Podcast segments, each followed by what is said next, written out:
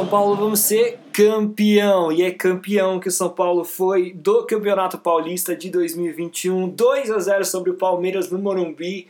E esse podcast a gente vai falar de muita coisa, a gente vai falar das contratações que o São Paulo fez aí ao longo da semana, dois jogadores novos. Vai falar, é claro, da vitória, de como foi o jogo do São Paulo contra o Palmeiras mas principalmente esse podcast vai ser o podcast dos podcasts do Bom Dia Tricolor para você que escuta, porque vai ser o podcast do fim da fila do São Paulo.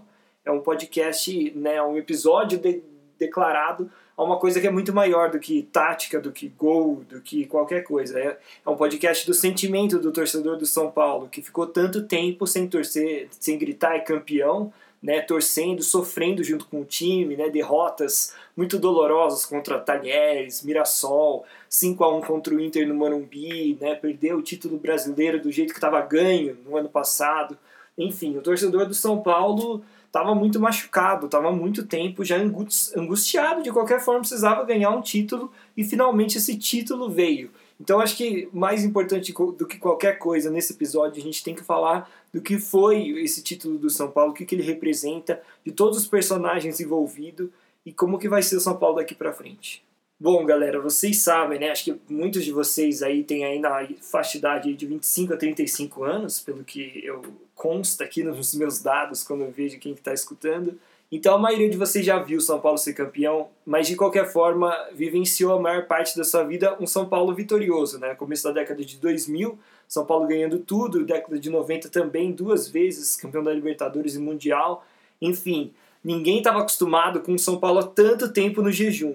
E esse campeonato paulista, né, muita gente vai dizer que é um campeonato, ah, é só um campeonato paulista, né? Campeonato paulista é o título que menos vale para um um time de São Paulo, né, que joga todos os campeonatos aí da Série A.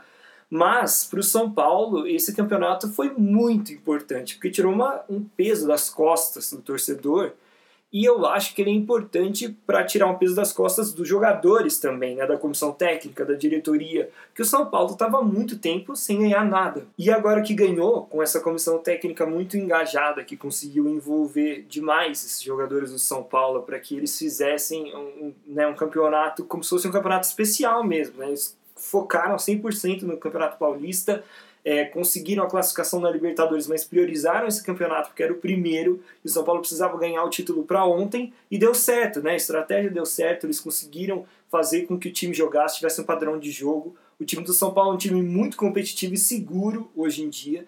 Ele mostrou que ele pode vencer, né, num duelo aí de dois jogos, o time que é atual campeão da Libertadores. Então, por que não? A gente também não pode sonhar com mais, né, em vencer mais títulos ao longo da temporada.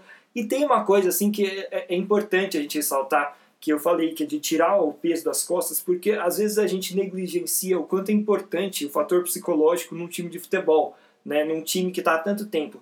Mas, cara, pensa que você vai lá, pensa que você vira um jogador de São Paulo, você ainda nesse time que não ganha há tanto tempo, né, que a torcida está muito brava, que fica aquela tensão no ar entre jogadores, entre comissão técnica, entre diretoria, que, putz, temos que ganhar porque o pessoal tá muito bravo. Cara, isso, isso te afeta, sabe? Isso afeta quem tá dentro de campo.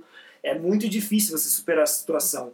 Então, por isso que também esse campeonato paulista, né, muita gente fica falando, não, paulistinha, né, tentando diminuir o título do São Paulo, mas na verdade não, esse é o paulistão com P maiúsculo, porque para o São Paulo ele valia muito, ele vale muito, ele está valendo muito, porque ele é o, é o título que tirou o time da fila e é o que vai abrir caminho para o São Paulo continuar com esse bom trabalho, se ele continuar tendo um elenco bom, né, que esse elenco que ele tem, reforçado nessa temporada, com uma diretoria que a gente vê que está muito focada né, em ter os pés no chão, que virou aí a frase, né, logo do, do Júlio Casares aí ao longo desses dias. Enfim, o São Paulo tem tudo para continuar sendo campeão e para ganhar títulos ainda mais importantes nessa temporada mesmo está vivo na Libertadores, não foi desclassificado, né, classificou para a próxima fase. Tem Brasileirão e Copa do Brasil ainda esse ano, né, que o São Paulo chegou longe nessas duas competições no ano passado, então por que não pensar em mais?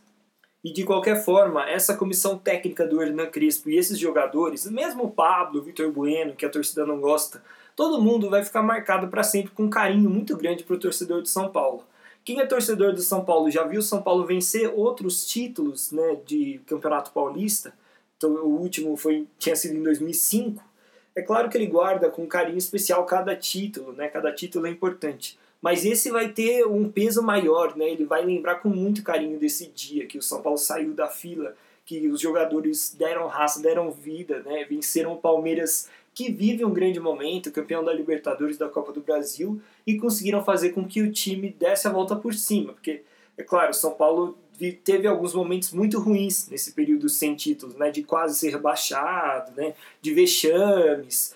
E agora, com essa comissão técnica, diretoria, jogadores e tal, todo mundo trabalhando direitinho, que é o que parece que está acontecendo, deu frutos. O São Paulo foi campeão e a perspectiva daqui para frente só melhora. E é importante a gente ressaltar todo mundo que fez parte dessa conquista do São Paulo, né, porque é, torcedores, diretoria, cada um tem o seu papel importante dentro do clube. E a gente vê como é que essas pessoas também elas se emocionaram e elas reagiram quando o São Paulo foi, foi campeão. Então, por exemplo, o Murici Ramalho, né, que é pô, o Murici Ramalho é a personificação do torcedor do São Paulo, né? Ele é um cara que vive pelo São Paulo, ele, ele, ele sente São Paulo de perto. Ele foi um cara que estava aos prantos quando o São Paulo tinha, São Paulo foi campeão, ele estava chorando assim. E ele deu uma entrevista falando: Eu não sou um cara que se emociona assim facilmente, eu sou um pouco mais frio e tal. Mas o São Paulo mexe muito comigo e eu nunca me emocionei tanto num título como eu tô né, emocionado agora com esse título do São Paulo. Mesmo sendo, cara, ele é diretor de futebol, ele podia ser um cara que não tava nem aí pro São Paulo, que só tá lá de fachada, sabe, ganhando uma grana e não sei o quê. Mas não, ele é o Murici Ramalho, ele é um cara especial pro torcedor de São Paulo e ele enxerga o São Paulo como o time do coração dele. Então, isso mostra como o cara está comprometido, como ele estava vivendo aquilo intensamente e o quanto foi importante. E ele falou uma coisa bem interessante na entrevista que ele deu à ESPN, que foram, foi, perguntaram para ele, né, mas e, e, aí, tentaram diminuir esse título, né, falando que é paulistinha e tal, ele falou, cara, não é, o título é importante, porque você vai ver que, assim, você pode até criticar, falar que, né, sempre vai ter alguém falando que o título é menor, mas pro torcedor do São Paulo que estava precisando de um título, esse título vale muito. E isso é verdade, isso toca no coração do torcedor. O torcedor de São Paulo queria ganhar, velho. Ele queria ganhar o Paulistão, sabe? Não importa, se os outros não querem ganhar, problema deles. E assim, no final também, sempre o time que perde, né? Na final, no caso, foi o Palmeiras. Ficou lá o Abel falando, não, porque os times jogaram de maneira igual, foi equilibrado, o outro time não foi melhor. Então é verdade, né? O São Paulo foi melhor, o São Paulo foi superior. Ele venceu o Palmeiras na final.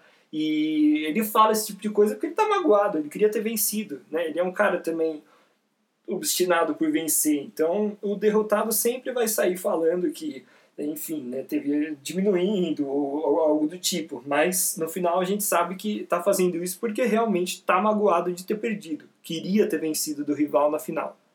O Daniel Alves, né, que foi um cara que chegou com muita pompa, Teve um momento ali que o torcedor de São Paulo estava irritado com ele, né? Parecia que ele ia acabar saindo do São Paulo, porque a, a, a, diretoria de São Paulo tem muitas dívidas com o Daniel, ele é um jogador caro, e o São Paulo precisa arrumar a, a casa financeiramente falando, né? Mas aí ele deu a volta por cima, cara. Ele entrou muito bem na lateral direita, na ala direita com o Crespo, não saiu mais da posição, e aí o torcedor de São Paulo, meu, começou a ver com outros olhos, né? Viu que o cara realmente estava rendendo, estava sendo justificável, né, todo esse investimento sobre ele. E o Daniel Alves depois do título, né, não estava, estava fora do jogo porque está lesionado, mas ele foi até o gramado e entrevistado ali pela, pelo Sport TV, ele falou, cara, eu, me tornei jogador de futebol por causa do São Paulo, eu amava São Paulo, São Paulo é meu time do coração, então isso é muito especial para mim. Quer dizer, o cara venceu mais títulos do que qualquer outro ser humano na história do futebol é o Daniel Alves, sabe? Ele venceu tudo. Mesmo assim, ele estava tava nitidamente emocionado e muito feliz, com um sorrisão no rosto, de ter vencido pelo time que é o time do coração dele, o time dele de infância mesmo. E o Crespo também se emocionou, né? Chorou, falou com as filhas dele ali por FaceTime, que moram lá na, na Itália, né? Falou que ele está muito feliz, que o futebol é mágico, que ele quer muito, muito ver o Morumbi lotado, né? Porque ser, claro, ser campeão é muito legal, sem a, a torcida, né? Putz, você sempre fica com aquela sensação de que queria estar tá, né, celebrando na frente da torcida, com o Morumbi lotado. O Igor Gomes também falou que era um dos dias mais felizes da vida dele, que ele sempre sonhou com isso, em ser campeão pelo São Paulo profissional. O Hernanes apareceu tipo com um sorrisão no rosto, cantando o hino do São Paulo. O Miranda sorrindo, Miranda que não ri, tava sorrindo, tava muito feliz. Então, cara, você vê que por cada um dos personagens foi muito importante essa conquista do São Paulo. O torcedor de São Paulo está de parabéns por ter né, aguentado todo esse período, não ter desistido do time. É, foi, foram, foi muito, muitos anos de sofrimento. Quem, quem realmente torce pelo São Paulo sabe o quanto é importante esse título para o São Paulo e para ele. Né? E como já diz né, um dos lemas mais emblemáticos do São Paulo, né, o São Paulo, o clube da fé.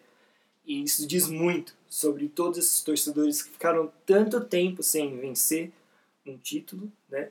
E que não abandonaram o clube. Então, o time da fé, né? O time da fé na derrota também, na, na humilhação, no 5 a 1 para o Internacional, na eliminação para o Mirassol, para o Talheres, para o Penapolense. Mas o clube da fé também é o do torcedor que não larga o osso até o dia que o São Paulo dá a volta por cima e é campeão. Bom, galera, acho que isso está acima de tudo nesse podcast. Essa é a mensagem principal, é o parabéns. Tem que comemorar, torcedor de São Paulo. É claro que com responsabilidade, sem aglomerar como fizeram aqueles torcedores na frente do Morumbi. Mas é, o torcedor é, só tem que comemorar mesmo, tem que celebrar, tem que ficar feliz.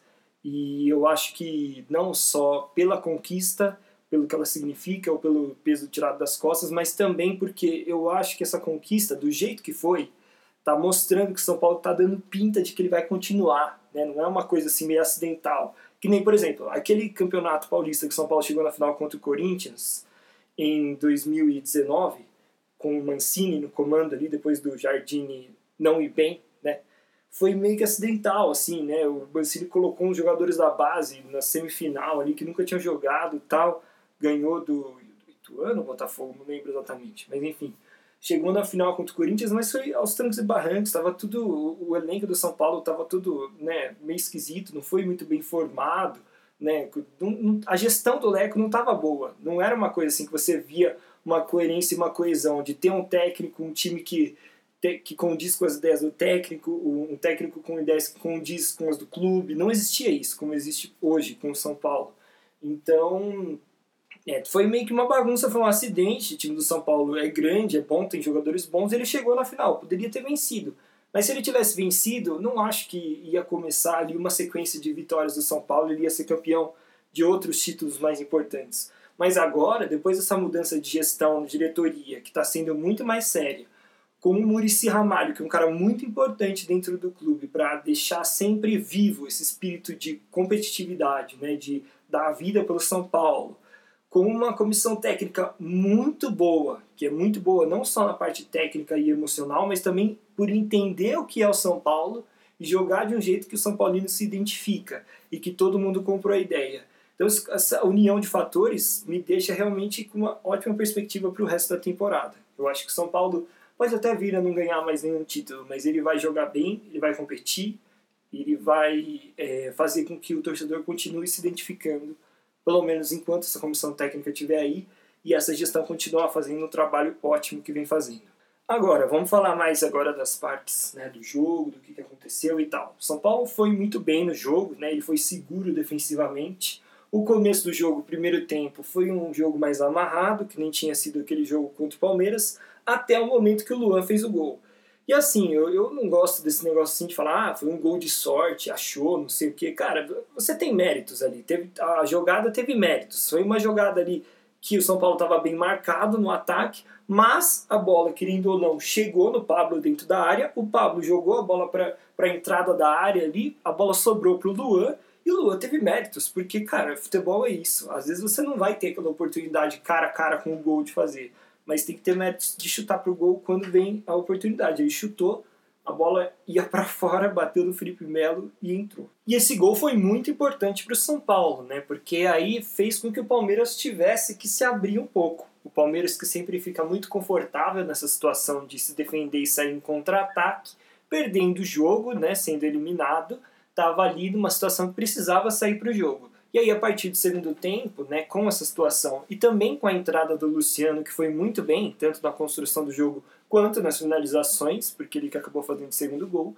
o São Paulo conseguiu, enfim, fazer o 2 a 0 que matou o Palmeiras de vez. e defensivamente continuou muito seguro. Né? O Palmeiras insistiu muito no chuveirinho ali perto da área, mas acabou que o São Paulo venceu por 2 a 0, foi campeão, enfim, acabou com o jejum de títulos. Em relação à atuação dos jogadores, cara, acho que só tem o que a gente exaltar todos eles, porque no final das contas, né, jogo em que o time sai da fila, acho que todo mundo merece um 10. Principalmente o Hernan Crespo, porque ele que comandou essa equipe. Se tem alguém que foi assim mais é, liderou mais né, essa equipe, conseguiu fazer com que o São Paulo vencesse um campeonato depois de tanto tempo, acho que se a gente tivesse colocar na conta de um só, seria o Hernan Crespo. É claro que todo mundo participou disso, né, os jogadores e tal, mas ele foi um cara fundamental para que o São Paulo conseguisse, enfim, ser campeão paulista. Depois de 15 anos, hein, São Paulo não ganhava o Paulistão desde 2005. Então, galera, mais uma vez, né, eu queria ressaltar aqui a importância desse título, não é só pelo título em si, porque claro que é legal sair da fila e tudo, mas eu acho que ele abre o caminho para uma temporada mais vitoriosa, um pouco mais alegre, um pouco mais positiva para o São Paulo, né, tirando esse peso das costas. Então, inclusive, né, falando sobre perspectiva né, ao longo da temporada, o São Paulo fez algumas contratações de jogadores nesses últimos dias. É que a, acabou não sendo tão veiculado assim, as pessoas não falaram tanto disso porque o São Paulo estava numa final. Mas, vamos começar falando, na verdade, sobre uma entrevista que Júlio Casares deu ao Sport TV no dia seguinte ao título do São Paulo, na qual ele afirmou que o São Paulo vai exercer a opção de compra pelo Benítez. Benítez que vem jogando muito bem pelo São Paulo, né, tem sido um dos destaques, e acabou se lesionando aí na reta final do Paulistão. Olha, eu acho o seguinte, eu acho que o Benítez é um jogador excelente, né, é um cara muito bom, é, mas eu esperaria um pouco mais para ver se vale a pena o investimento. Porque é o seguinte, a gente não tem exatamente o valor do, de compra do Benítez, não foi divulgado, mas pelo que alguns né, jornalistas que entendem um pouco mais apuraram, é por volta aí de 15 milhões de reais. Né? Valor aí que em dólares fica mais baixo, né? 3 milhões de dólares, mais ou menos, sei lá. Mas acaba sendo dando aí 15 milhões de reais. Só que o Benítez é um cara que se machuca bastante. E no Vasco ele já teve muito problema de lesão, ficou fora a maior parte da temporada. Então, assim, eu se fosse São Paulo, né, ou o Júlio Casares, não faria essa declaração agora. Esperaria até o final da temporada.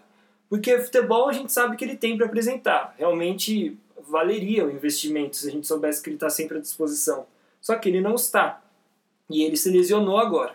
É claro que ele se lesionou depois de uma maratona muito intensa de jogos, em que inclusive outros jogadores se lesionaram, até jogadores que normalmente não se machucam, né, que têm um físico muito bom, como por exemplo o Luan e o Daniel Alves. Daniel Alves, a última lesão dele foi por pancada, né, mas a anterior foi lesão muscular também.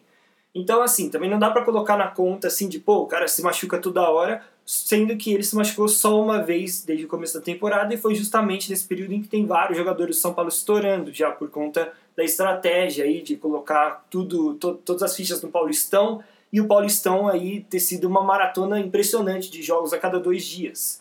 Então, né, ainda mais né, intercalado por jogos de Libertadores. Então, assim, também não dá pra gente falar, pô, o Benítez se machuca demais, ele não vai dar certo. Porque, assim, ele se machucou muito no Vasco e realmente pode ser que no São Paulo ele consiga se firmar com uma comissão técnica argentina, né? Um preparador físico argentino que ele conhece. Enfim, às vezes acontece isso mesmo, né? Tem jogadores que vivem uns períodos de muitas lesões e depois conseguem se estabelecer, né? Melhorar e tal, enfim, fazer tratamentos novos é uma ciência toda por trás, tem um pouco também do DNA da pessoa, né, predisposição a se machucar e tal. Mas, enfim, eu, essa é a minha opinião. Acho que ele vale a pena como jogador, ele é um jogador muito bom. 15 milhões é um valor um pouco alto. Se fosse um pouco menos, acho que, tipo, por exemplo, 5 milhões de dólares, 7 de reais, quer dizer, 7 milhões, acho que valeria a pena, não precisaria pensar tanto. Mas sendo 15 milhões é um valor bem alto pro, pro, para o orçamento que São Paulo tem. Né? Lembrando que, por exemplo, no começo do ano, o São Paulo tinha 30 milhões. Não, não era nem 30, né? era 20 milhões, acho, para gastar 15. Uma coisa assim, acho que eram 17 a 20 milhões de reais para gastar com todas as contratações. Então, imaginando que, por exemplo, ele tenha mais 17 aí para gastar até o final do ano, vai gastar praticamente o valor todo no jogador só. Então, é, é de se pensar. E falando em meia argentino, tem um outro meio argentino que o São Paulo contratou nesses últimos dias, esse sim um jogador novo, não que estava emprestado, né, que foi anunciado, que é o Emiliano Rigoni. O Emiliano Rigoni, argentino, é ambidestro, tem 28 anos. É um jogador que surgiu no Belgrado, lá da Argentina. Depois chegou a jogar pelo Independiente junto com o Benítez, né, o mesmo time que, no qual o Benítez pertence hoje em dia. Aí depois foi para a Europa, jogou no Zenit, Atalanta, Sampdoria e estava no Elche, um time espanhol. Então o São Paulo fez a contratação definitiva desse jogador, ele vai ter contrato até 2024. É um meia de criação, com uma característica mais ou menos parecida com a do Benítez, né? um jogador bem de criação mesmo, não um meia que chega mais assim como meia atacante, né? só fazendo gols, mas sim de construção de jogadas. E é um jogador interessante. Só que assim, minha única ponderação, o São Paulo já tem muitos jogadores para o meio de campo. E ele estaria precisando mais, na minha opinião, de um jogador, por exemplo, um zagueiro canhoto, para ser reserva do Léo. Já que São Paulo só tem o Léo ali como canhoto.